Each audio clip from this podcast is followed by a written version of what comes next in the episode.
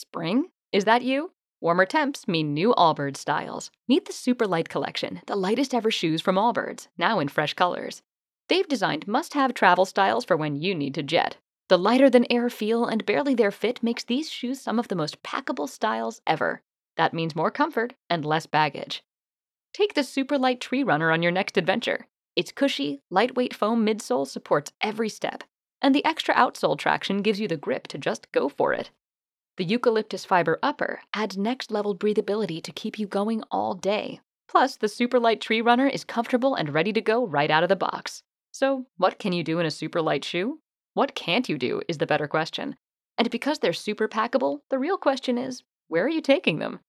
Experience how Allbirds redefines comfort. Visit allbirds.com and use code SUPER24 for a free pair of socks with a purchase of $48 or more. That's A L L B I R D S dot com, code SUPER24.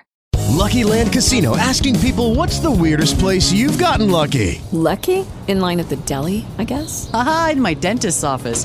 More than once, actually. Do I have to say? Yes, you do. In the car before my kids' PTA meeting. Really? Yes. Excuse me, what's the weirdest place you've gotten lucky? I never win and tell. Well, there you have it. You can get lucky anywhere playing at LuckyLandSlots.com. Play for free right now. Are you feeling lucky? No purchase necessary. Void where prohibited by law. 18 plus. Terms and conditions apply. See website for details. Agora. Salve, salve Band News. Com Felipe Moura Brasil e Fábio França.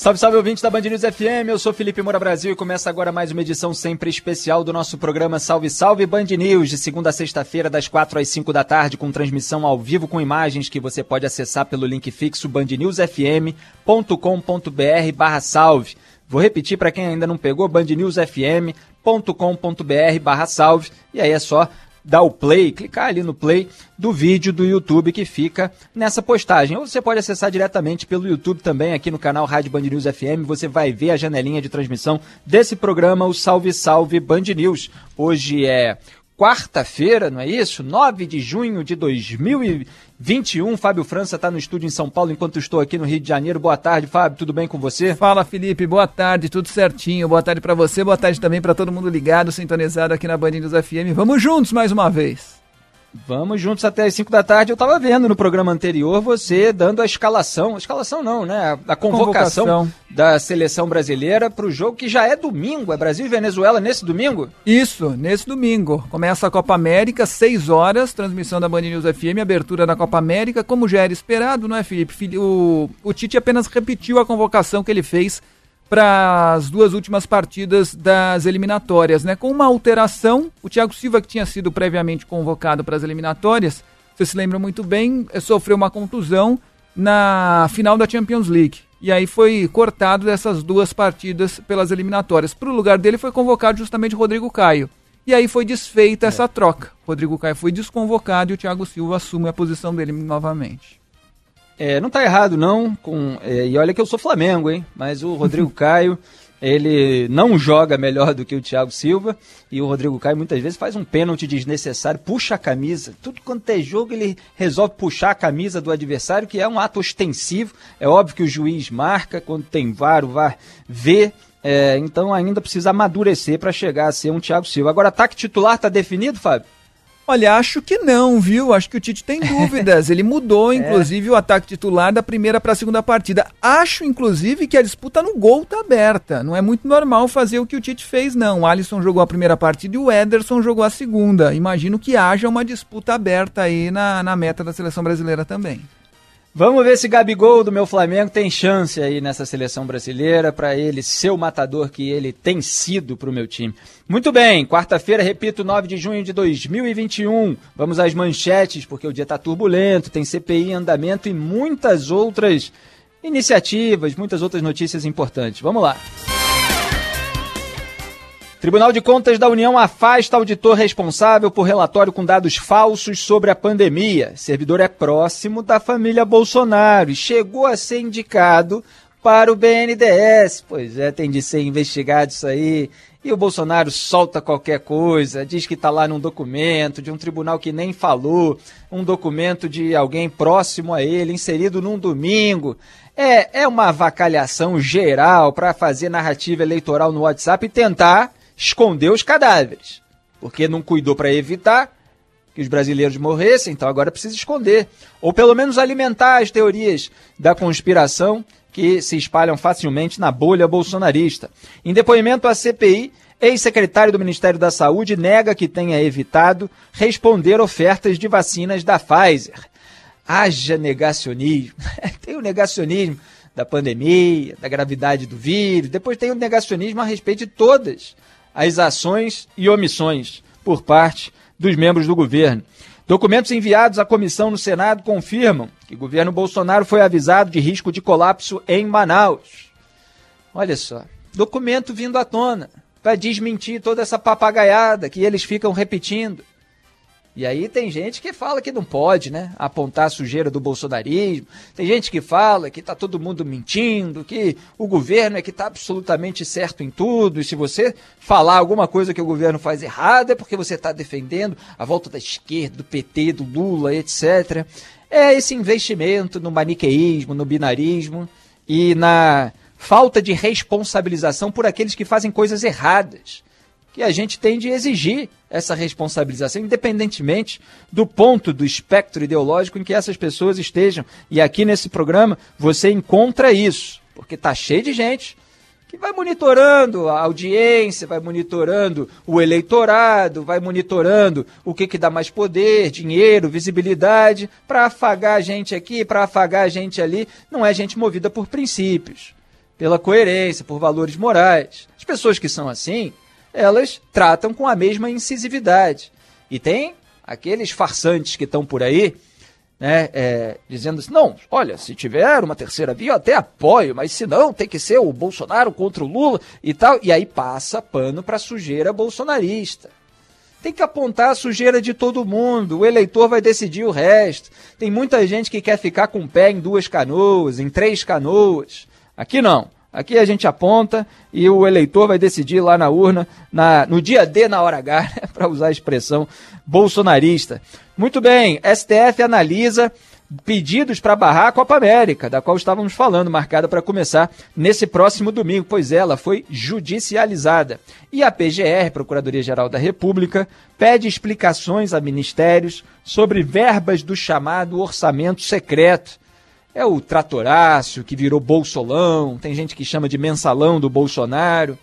Aliás, vale lembrar, o mensalão do PT, o mensalão original, ele estourou em 2005, primeiro mandato do governo Lula.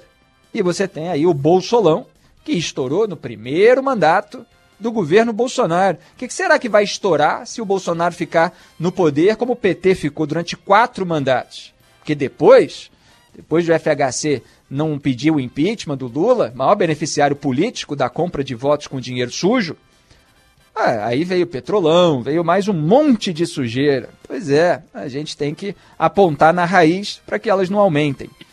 Então, a PGR pediu essas explicações e eu vou analisar é, o tratamento que a PGR costuma dar a esses casos. Tudo isso e muito mais você acompanha agora no Salve Salve Band News até às 5 da tarde. E para a gente não perder mais tempo, alô São Paulo. Solta a vinhetinha e vamos com tudo.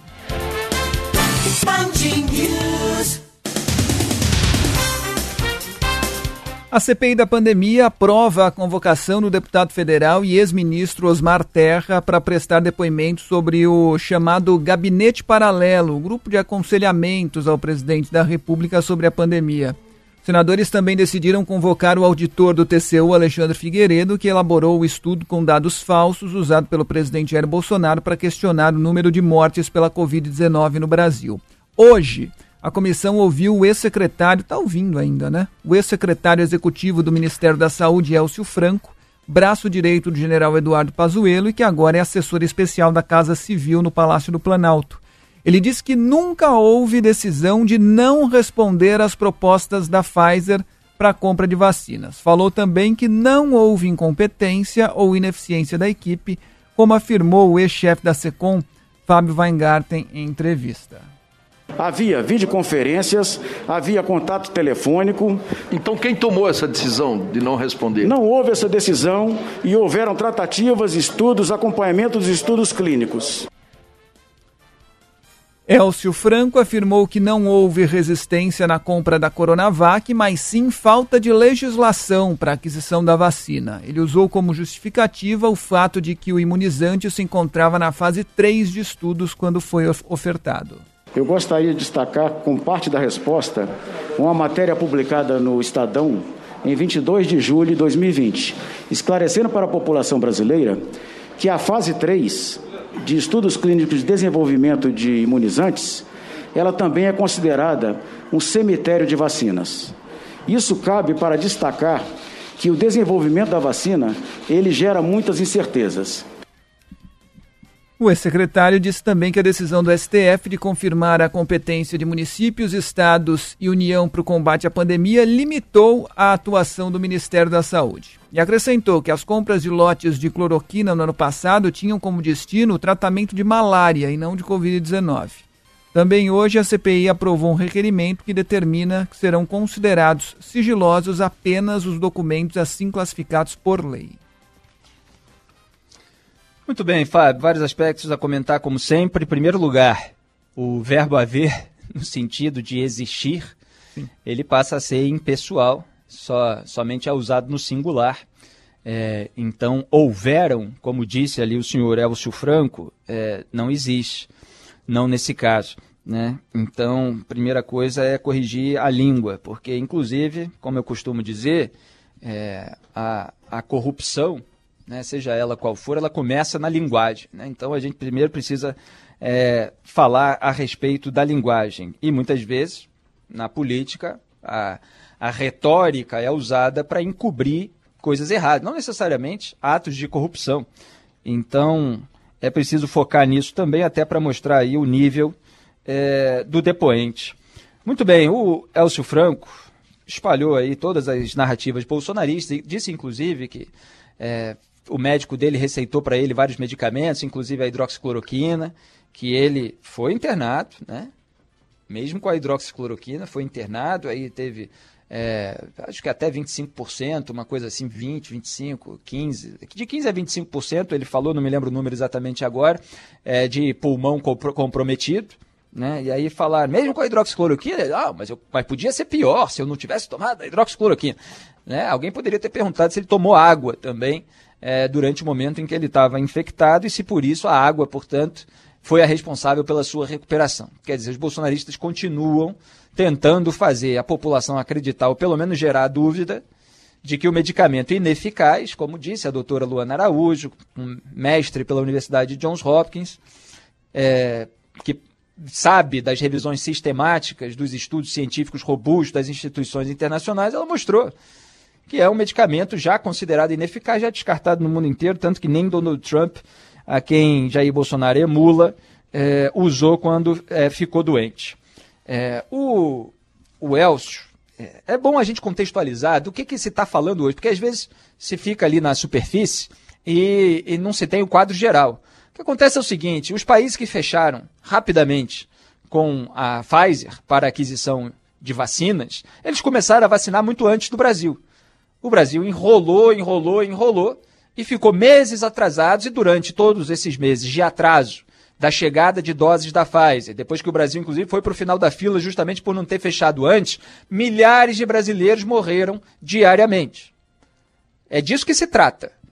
E aí, quando você vê, ciente disso, o depoimento do Elcio Franco, você vê alguém ali é, que está relatando diversos encontros e atos de burocratas, de pessoas absolutamente incapazes de enxergar do que elas estavam tratando naquele momento. É claro que dentro do universo da narrativa que ele tenta colocar ali, de que não, sempre estivemos negociando. Acontece que havia cláusulas assim, sabe e tal, só que a gente sabe que o presidente não queria investir em vacina. O presidente queria investir em hidroxicloroquina. Ele achava que era para dar o um medicamento para as pessoas e para as pessoas tomarem a atividade econômica novamente, porque ele queria indicadores altos para ser reeleito em 2022. Essa é a verdade. Agora eles tentam enganar, né? Fingir, não, nós sempre que, quisemos e tal, acontece que não podíamos fechar o um acordo com cláusulas leoninas, né? Aí no sentido de abusivas, né? em que a melhor parte, ou maior, fica é, para um lado em detrimento do outro, draconianos, né? Começam a adjetivar ali as cláusulas para fingir que não dava para ter resolvido tudo mais rápido. Quando você ouve o depoimento, você fala, não, mas aí tem a consultoria jurídica desse órgão, tem a consultoria jurídica de outro, e aí houve uma reunião, e as consultorias jurídicas não chegaram a um consenso e tal, e eu participei dessa reunião, então é, havia ali o dissenso, e blá, blá, blá, e aí o, o dia passa. Passa um dia, outro, outro. Teve o, o, o glorioso momento em que ele falou que ele ficou sem o e-mail dele, suspenso lá por uma semana, e por isso não viu e-mail da Pfizer, né? É um negócio assim incrível. Já teve um depoente que falou a respeito do hackeamento, outro que falou que houve uma extração de dados, que não foi hackeamento. Agora você tem o caso da suspensão de e-mail. Tem uma pandemia no Brasil, um vírus correndo solto e matando os brasileiros. E o sujeito não tem canais para saber o que está acontecendo, que ele precisa resolver, tomar as devidas providências. Então, é um relato é, assombroso a respeito de burocratas que é, não conseguem demonstrar a empatia, a preocupação, a seriedade, a prioridade que era, naquele momento, salvar vidas de brasileiros. Os outros países, em outros países, os, os líderes, eles falavam diariamente com a Pfizer, ligavam de madrugada. O primeiro-ministro israelense Benjamin Netanyahu deu várias entrevistas muito tempo atrás. Não, ligo cinco vezes por dia para a Pfizer, já liguei duas horas da manhã. Para a Moderna também, que é outra farmacêutica. É, agora eles, não, é reunião para cá, aí foi para lá, aí não houve consenso e tal, não sei.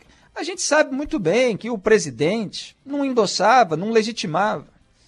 Aí o, teve um momento também que o Elcio Franco falou: não, olha só, as, as cláusulas da Pfizer, a Pfizer exigia isso, isso, isso, aí foi falando lá a, a, a listinha de exigências da Pfizer. Aí o vice-presidente da comissão, senador Randolfo Rodrigues, fez uma pergunta excelente naquele momento. Ele falou assim: isso aí não valia a vida dos brasileiros, não? Quer dizer, qual é o, o, o grande problema dessa listinha aí? a gente está falando de salvar a vida dos brasileiros. O mínimo era que se resolvesse rápido. Mas não, não podia. E aí entra também uma caricatura dos militares, mas que esses militares que fazem parte do governo Bolsonaro se encaixam. Não são todos os militares. A gente sabe que existe gente decente, inclusive generais da reserva que estão aí tuitando, participando do debate público, com vergonha dessa gente que faz tudo pela boquinha no governo. Então tem uma caricatura militar que é a a Pfizer estava pressionando a gente. Nós precisávamos vencer ali a Pfizer, não podia ceder, não podia dar o braço a torcer, que é um pouco dessa linhagem bolsonarista, né? em que qualquer tipo de concessão soa como uma fraqueza. E o sujeito que tem, quem precisa posar de valente o tempo todo, de corajoso o tempo todo, ele não aceita, porque aquilo faz ele parecer menos macho, talvez, né? É um sujeito que não tem autoconfiança. Então ele precisa da pose, precisa da valentia. E teve determinado momento que o Elcio Franco foi confrontado com um vídeo. Não foi só uma vez, não, foram várias vezes hoje que vídeos desmentiram as suas alegações. Né? E aí mostrou lá que não temos o vídeo dele antigo, não temos a intenção de comprar as vacinas chinesas, usando essa maneira bolsonarista de se referir à vacina do Instituto Butantan. É, e aí perguntaram a respeito disso, ué, você não está dizendo que sempre quiseram vacina e tal, não sei o quê, mas está lá, tem o vídeo, é o senhor, o senhor está dizendo, não vamos comprar as vacinas chinesas. Não, veja bem, é que naquele momento é, havia negociação em razão das cláusulas, então é, eu achei que, assim como eles estavam me pressionando, era uma forma de pressioná-los também, dizendo que não ia comprar. Você vê que todo o depoimento é uma tentativa de passar pano para essa demora, para esse negacionismo, que agora né, é, resulta numa tentativa até de esconder cadáveres. É outra pauta aqui do dia do nosso programa. Então, é, você tem essa caricatura do temperamento militar que fez com que eles não quisessem ceder em nada, aparentemente, né, pela alegação que eles fazem. Repito, porque eles não tinham pressa nenhuma, porque o presidente, que é chefe deles todos, não queria, não apostou nisso. E aí eles falam da Anvisa, sendo que fecharam com a AstraZeneca, a vacina de Oxford, sem o aval da Anvisa. É, não, não há coerência nenhuma no comportamento do governo. O, o Elcio Franco, ele ainda é, foi confrontado várias vezes com aquilo que ele disse e, e, e passou uma vergonha tremenda, né? é, falando, repito, relatos a respeito de burocracia atrás de burocracia. Assim, o que eu queria lembrar é que o presidente Jair Bolsonaro, quando ele era candidato em 2018, vocês é, que acompanharam a campanha lembram muito bem, Jair Bolsonaro não entende nada de economia e dizia isso, e aí por isso tinha lá o posto Ipiranga, que era o Paulo Guedes e tal, e que ia resolver todos os problemas com uma agenda liberal que nunca foi implementada na prática, né? É, e ele dizia assim, tinha umas palavras que ele decorava para dizer em todos os discursos dele, ele sempre repetia: Nós vamos desregulamentar, nós vamos desburocratizar. Era a única coisa que ele sabia dizer. Aí ele dizia sempre: desregulamentar, desburocratizar. E o relato do Elcio Franco é o relato da burocracia. Da, da boia que poderia salvar a parcela da população brasileira que estava se afogando e que ficou presa no excesso de burocracia de uma máquina de pessoas absolutamente. É pior do que incompetentes. Né? É pior são é, inconscientes da gravidade da situação é, e da necessidade de atuação por parte delas para resolver aquele problema urgente. Mas é que a estratégia, repito, é outra. A estratégia era a imunidade do rebanho. A estratégia era infectar a população brasileira o mais rápido possível para que ela, por já ter tido o vírus, ficasse imunizada. Eles só não pensaram que ia, ia morrer é, mais de 475 mil brasileiros por Covid-19 até aqui, ó, junho de 2021. Vocês lembram quando o repórter perguntou para Jair Bolsonaro, mas e a possibilidade de morrer 200 mil pessoas? E falou, 200 mil onde? Qual país? Ah, ô, ô, ô, ah. Não, ele achava que ia morrer no máximo 800 pessoas. E para ele morrer 800 pessoas, estava tudo bem. Não tinha problema. É, paciência, pô, lamento, mas a gente tem que viver. Não tem uma atitude de presidente da República de vamos evitar esse mal. Vamos evitar que as pessoas morram. Não, tem a, a tentativa de um candidato que quer e precisa ser reeleito em 2022 para manter o foro privilegiado, para manter o controle sobre a Procuradoria-Geral da República, para poder indicar ministro para o Supremo, para poder manter controle sobre a Receita Federal, para manter controle sobre a ABIN né, que aliás é muito pouco questionada pelo Congresso Nacional, para manter escanteado sucateado o COAF, para poder blindar a família dele, porque ele sabe muito bem o que a família fez nos gabinetes passados. Então ele precisa ficar lá, inclusive depois de toda essa competência, se a gente analisar sobre esse aspecto, competência em disseminar o, o vírus. Nisso, ele foi competente. Ele deu exemplo para a população de que era para não ter cuidado nenhum, de que era para retomar as atividades, porque senão você era frouxo, você era maricas. E o que aconteceu foi que o vírus se sentiu em casa aqui no Brasil. Ele adorou o vírus, a Covid-19. Ele falou: caramba, pô, finalmente encontrei um país aqui absolutamente propício para o meu trabalho de infectar as pessoas. Esse presidente aí me ajuda uma barbaridade. Ele fala as coisas que eu penso. E aí o vírus foi lá e infectou todo mundo. Então, o, o, o depoimento do ex-secretário, que ainda falou que a atuação do Ministério da Saúde ficou limitada pela decisão do Supremo Tribunal Federal, é uma tentativa de legitimar todas as narrativas bolsonaristas. Todas. É, ele ainda. It is Ryan here, and I have a question for you. What do you do when you win? Like, are you a fist pumper? A woohooer, a hand clapper, a high fiver. I kind of like the high five, but if you want to hone in on those winning moves, check out Chumba Casino. At chumbacasino.com, choose from hundreds of social casino style games for your chance to redeem serious cash prizes. There are new game releases weekly, plus free daily bonuses. So don't wait. Start having the most fun ever at chumbacasino.com. No purchase necessary. VGW Group. Void were prohibited by law. See terms and conditions. 18 plus. É porque é bom lembrar, né, que é, tem regras que são previstas na Constituição, eu já li várias vezes aqui no programa, não vou ler de novo, falando a respeito da competência. E que citam, inclusive, a questão de políticas a serem adotadas para prevenir é, situações é, relativas à saúde pública. Né? E, e, e, essa competência é da União, é dos estados e do Distrito Federal e é também dos municípios. Então, é, o que aconteceu foi a necessidade de se impor medidas restritivas é, que poderiam ter sido mais severas no começo, né, estimuladas inclusive pelo presidente da República, mas ele combate isso desde sempre até hoje.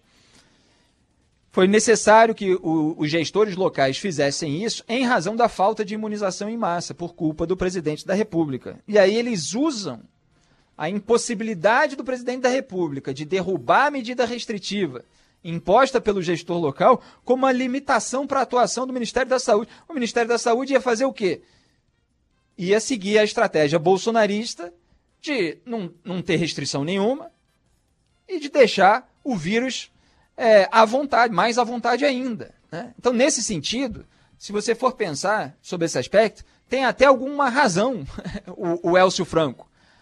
Porque essa decisão do Supremo Tribunal Federal limitou o governo federal no sentido de poder favorecer o vírus. Ele ficou limitado nessa tarefa que tomou para si. Ele não pôde favorecer tanto o vírus assim, porque os gestores locais ficaram com essa possibilidade de impor medidas restritivas. Então é, é, tudo maquiado, se lança uma fumaça sobre tudo, e obviamente ele nega aquilo que o Fábio Weingarten, ex-secretário da Secretaria de Comunicação, né, e chefe da SECOM, falou numa entrevista a uma revista, né? Não é o que ele falou no depoimento dele na CPI, porque ele diz uma coisa para a revista, depois diz outra, quando sente que ele perdeu o acesso ali aos membros do governo. Então ele tinha dito que houve incompetência do Ministério da Saúde, que passou as informações erradas para o presidente Jair Bolsonaro, coitadinho, né? Coitadinho. É como se fosse um assunto secreto, definido ali nos bastidores, como vocês veem nesses filmes americanos, só os agentes de inteligência do governo e aqueles é, chefes das Forças Armadas naquelas reuniões secretas é, daquela sala, é, que tem acesso a determinada informação sobre terroristas e tal, e o presidente precisa decidir se vai atacar, se não vai atacar.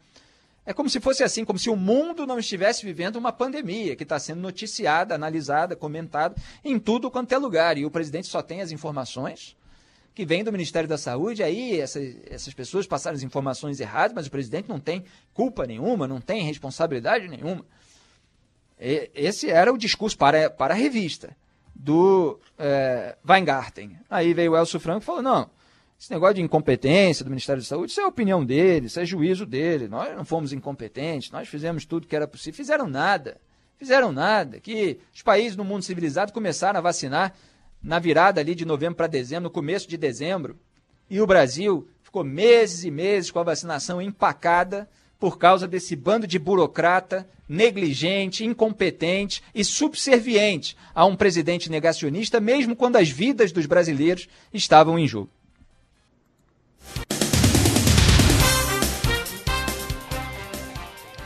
Salve, salve, ouvintes da Band News FM, eu sou Felipe Moura Brasil, você continua acompanhando o nosso programa Salve, Salve Band News. Aliás, o Arthur Brito aqui no chat, repito, você pode acompanhar com imagens desse programa bandnewsfm.com.br barra salve. O Arthur Brito foi um dos primeiros a chegar no chat hoje, falou boa tarde, hoje é o dia do porteiro. É verdade, 9 de junho, dia do porteiro. Meu abraço a todos os porteiros que trabalham ligados aqui no Salve Salve Band News de segunda a sexta, das 4 às 5 da tarde, vigiando a portaria, mas se informando também e ouvindo as minhas análises. Fábio França, o que, que a gente tem agora? TCU. Vamos voltar à novela TCU, Felipe. O Tribunal de Contas Vamos. da União afasta o auditor apontado como responsável pela elaboração de um estudo paralelo sobre o número de mortes por Covid-19 no Brasil. usado pelo presidente Jair Bolsonaro, inclusive, para questionar dados da pandemia. Alexandre Figueiredo Costa Silva Marques fazia parte do grupo de fiscalização de gastos para o enfrentamento do coronavírus no TCU e deve responder a um processo administrativo disciplinar. O ministro Bruno Dantas, corregedor do órgão, diz que o servidor produziu o relatório por conta própria, sem respaldo da equipe. Dantas solicitou que a Polícia Federal abra um inquérito policial sobre o caso. Vamos lá, o auditor teria comentado com o pai, que é militar e amigo pessoal de Bolsonaro, opiniões dele, dele auditor, sobre os dados da pandemia. O militar, então, o pai, enviou o texto com essas informações falsas, porque é, não tem base, a não ser na opinião do auditor, ao presidente da República. Em 2019, Alexandre Figueiredo chegou a ser indicado para uma diretoria do BNDES pelos filhos de Jair Bolsonaro, mas foi vetado pelo TCU por conflito de interesses. O Tribunal de Contas da União já esclareceu que não há relatórios oficiais que questionem as mortes por Covid-19 no Brasil. Esse pessoal está brincando durante a pandemia, assim como Jair Bolsonaro, esse grande brincalhão, entre aspas, é claro, porque o caso é muito sério. Mas para ele é como se fosse tudo uma brincadeira. Ele dá lá um tom arrogante, uma risadinha de canto de boca. Ah, vai sair aí, ó, documento do TCU. 50% das pessoas não morreram de Covid, não, e tal. Toda aquela marra que ele tem em cima do nada, né? Em cima é, de algum membro da claque bolsonarista, muitas vezes, que está lá falando aquelas teorias da conspiração absurdas, né? Vários se tornaram alvos da Polícia Federal, e agora com base é, num sujeito que parece ser um bolsonarista também, que colocou lá é, uma suposta informação que não é, é uma informação falsa, dentro de um documento. Domingo o cara vai lá, é, é, é, computa isso lá no Tribunal de Contas da União, sem passar por nenhum crivo de equipe nenhuma, sem uma base factual é, para aquela frase que ele incluiu nesse documento. Esse documento é vazado, chega ao presidente da República, que é, acaba legitimando as teorias conspiratórias que circulam por aí nessas pessoas é, emburrecidas e embrutecidas pela propaganda bolsonarista contra a imprensa que acham que precisam se informar pelo WhatsApp. Né? É com esse tipo de informação que elas estão lidando. Né? Informações falsas, mas que. Ah, mas como assim? É, eu aposto, tem alguma coisa. E a turma da verdade por trás, né? O objetivo por trás. Toda hora tem isso. Não, a verdade por trás é isso. O objetivo por trás. Ah, isso a imprensa não vai mostrar. Geralmente não, não mostra porque é mentira. Né? Só que você está acreditando numa mentira.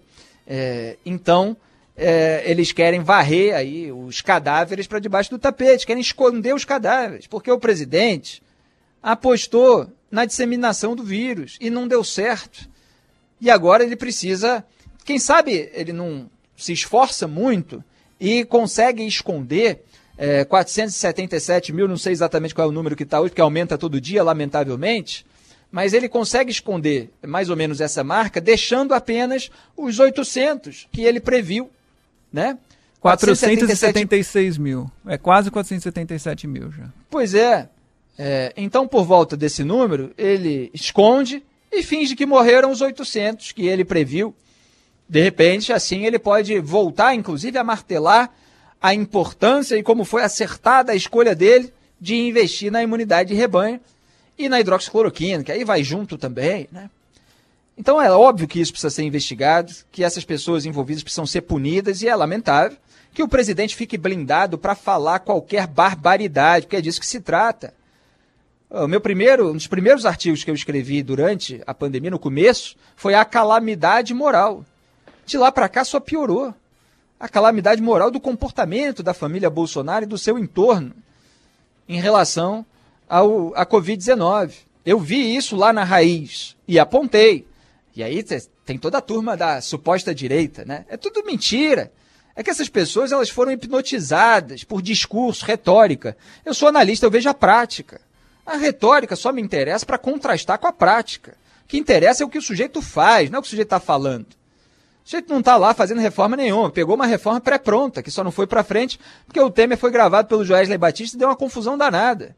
Isso foi aprovado por mais empenho do Congresso Nacional. Inclusive, o presidente tentou sabotar vários aspectos da reforma da Previdência, a administrativa, a tributária, estão lá engavetados e ele não quer fazer a administrativa da maneira rigorosa, da maneira liberal, porque ele não quer é, se desgastar com servidores.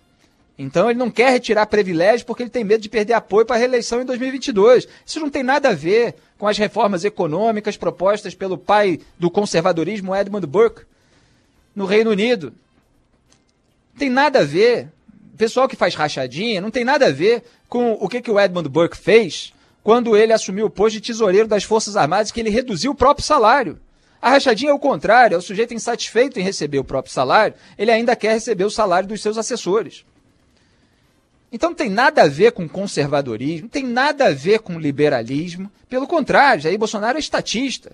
É muito mais próximo do Ciro Gomes nesse sentido. Ciro Gomes é estatista, é contra privatizações. Esse governo Bolsonaro criou uma estatal ainda e está torrando dinheiro com ela. Está aí fazendo toma lá da cá com o Centrão, com um orçamento paralelo, agora investigado pela Procuradoria-Geral da República, outra pauta de hoje. Então, são as velhas práticas da política brasileira, sem o outro lado. Mas esse pessoal acredita, não, se você está falando sobre coisas erradas que ele está fazendo, então você está minando a direita. Quem mina a direita, quem ajuda a esquerda é Jair Bolsonaro. Quem mancha o conservadorismo, o liberalismo, é Jair Bolsonaro. A gente apontar aquilo que ele faz contrário àquilo que ele fala é descrever a realidade para um monte de trouxa, um monte de otário. Eu tenho que falar, porque está na hora, já passou do limite desse pessoal acordar está acreditando que se trata de, é, de Margaret Thatcher, de Ronald Reagan, né? É, que dirá daqueles que escreveram as obras, de, Roger Scruton, de Edmund Burke, de Russell Kirk, autor conservador americano, dos nossos conservadores, de pensamento conservador, Joaquim Nabuco, diplomata, como José Oswaldo de Meira Pena, também outro, brilhantes. Esse, esse povo não lê nada, esse povo bolsonarista até agora, né? não lê nada, não estuda nada e acha que vai se enobrecer com esse tipo de, de palavra. Olha a nossa tradição, aliás, de diplomacia. É Joaquim Nabuco, José Osvaldo de Meira Pena, Vinícius de Moraes. Esses eram é, o, os nossos diplomatas. Agora é Marcelo Crivella, é Dudu Bananinha, que quis virar embaixador e não sabia nada, não sabia nem citar o nome de um livro do autor que ele finge ser a sua referência intelectual. É claro que isso tudo é uma piada. Então a calamidade moral, ela só piorou. Agora, esse caso precisa ser investigado, o sujeito vaza para endossar a narrativa bolsonarista em WhatsApp, para alimentar as redes bolsonaristas. E parece que é um fanático. O que é o fanático? O sujeito que tem uma obsessão por determinada ideia, né? Estou falando um aspecto do comportamento fanático, seria um reducionismo, porque dá para se fazer toda uma obra a respeito do fanatismo. Mas um dos aspectos é o sujeito não ter base nenhuma para falar uma coisa e ele ficar obsessivo com aquela ideia, como é, no caso da hidroxicloroquina, e são vários os supostos médicos que a defendem até hoje, e ele fazer de tudo para encaixar aquilo, mesmo sem ter um estudo correspondente. Mas é, é o típico comportamento bolsonarista. Eles não têm estudo absolutamente nada, eles não apuram absolutamente nada. É, e o Bolsonaro usou isso e insistiu na mentira, mesmo depois de ter sido desmentido pelo Tribunal de Contas da União. Faz muito bem, aliás, é, o TCU impedir a, a investigação para a Polícia Federal. A gente precisa ver, evidentemente, se essa investigação vai ser feita ou se vai cair no colo é, da parte bolsonarista da PF. Ainda, como eu disse ontem, há núcleos de resistência, tomara que caia com eles.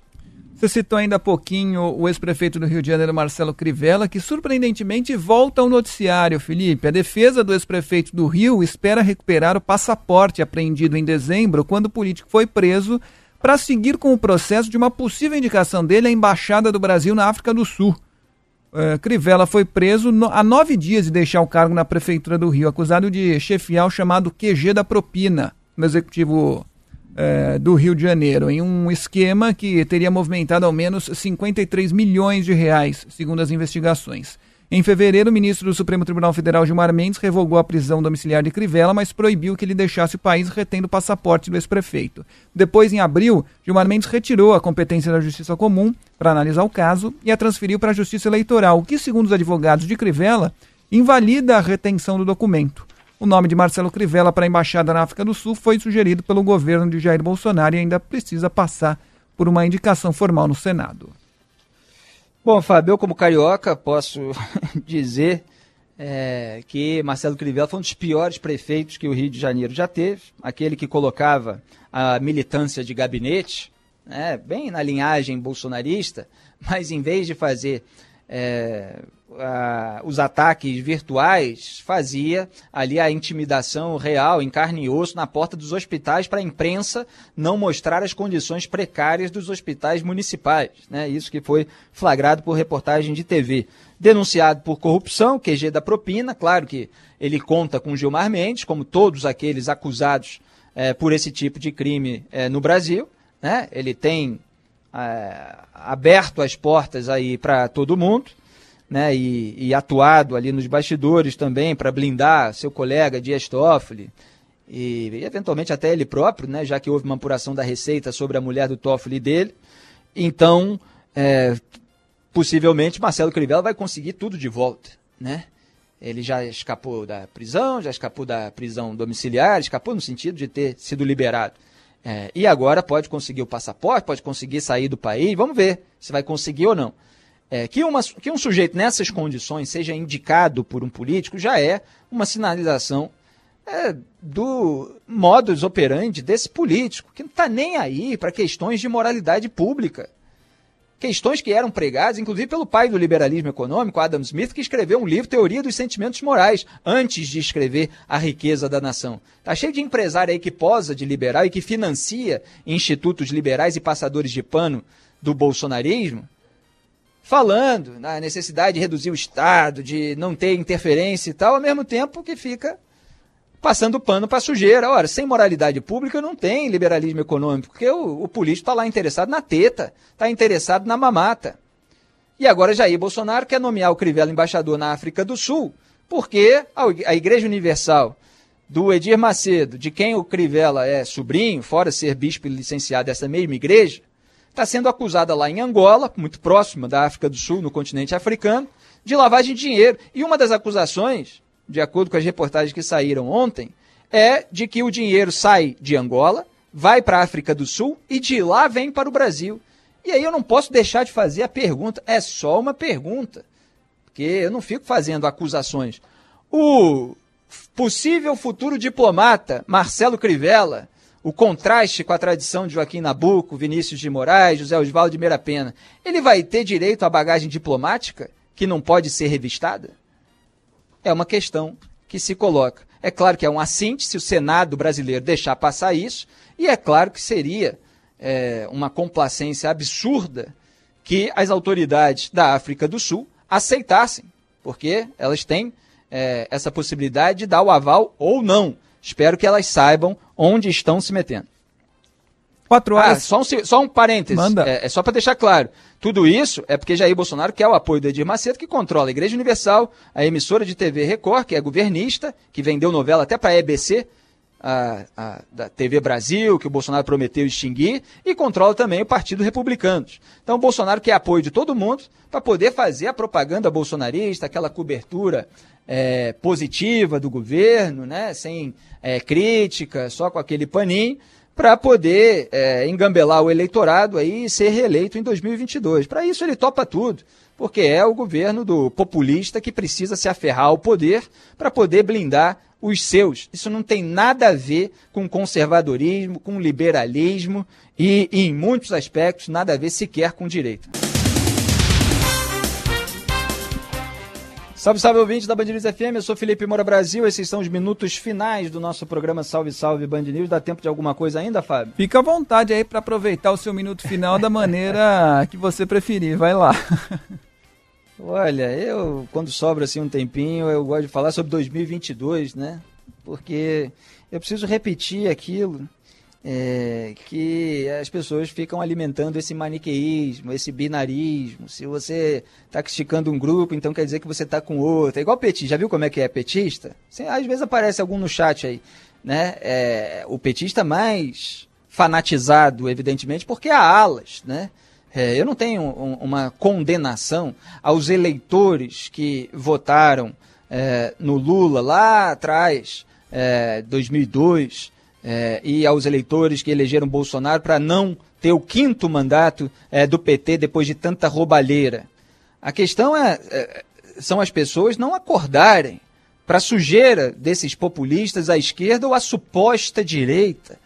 Né? A questão é as pessoas ficarem insistindo é, no erro. É, e, e, e, sempre que eu estava falando a respeito desses petistas mais fanatizados, é se você apontou a sujeira no governo do PT, então eles dizem que você colaborou para o Bolsonaro chegar ao poder. E da mesma forma agora, se você aponta a sujeira no governo Bolsonaro, eles dizem, os bolsonaristas fanatizados, ou os passadores de pano, que é a soldo, né, que estão ganhando dinheiro para fazer isso, ludibriando um monte de, de trouxa, eles dizem que você está ajudando Lula a voltar ao poder. Quer dizer, você fazer o certo, que é apontar a sujeira de quem está no poder, ditando os rumos do país, não pode. Você está sempre ajudando alguém que é muito pior na cabeça do militante. Vai subir, vai descer um monte de gente aí. Eu vou continuar aqui apontando a sujeira, obviamente sem me intimidar por esse bando de é, fanático ou militante a soldo também.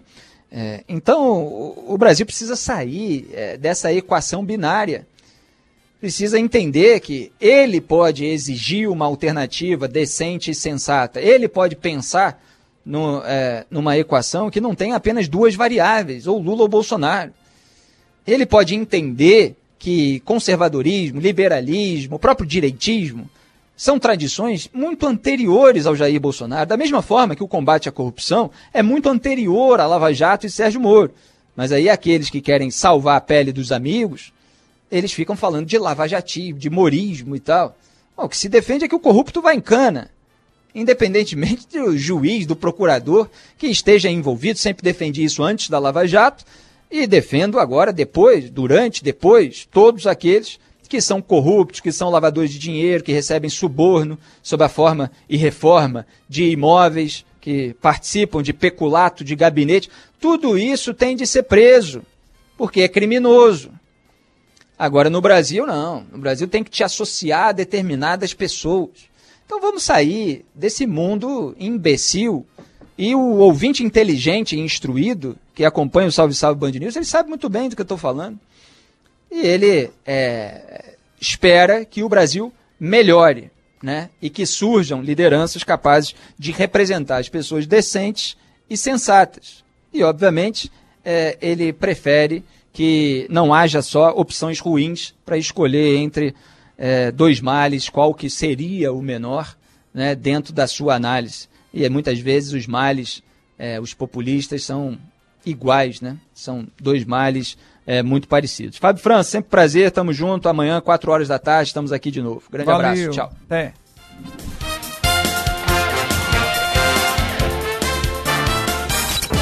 Você ouviu? Salve, salve Band News. With lucky landslots, you can get lucky just about anywhere. Dearly beloved, we are gathered here today to. Has anyone seen the bride and groom? Sorry, sorry, we're here. We were getting lucky in the limo and we lost track of time. No, Lucky Land Casino, with cash prizes that add up quicker than a guest registry. In that case, I pronounce you lucky. Play for free at LuckyLandSlots.com. Daily bonuses are waiting. No purchase necessary. Void where prohibited by law. 18 plus. Terms and conditions apply. See website for details.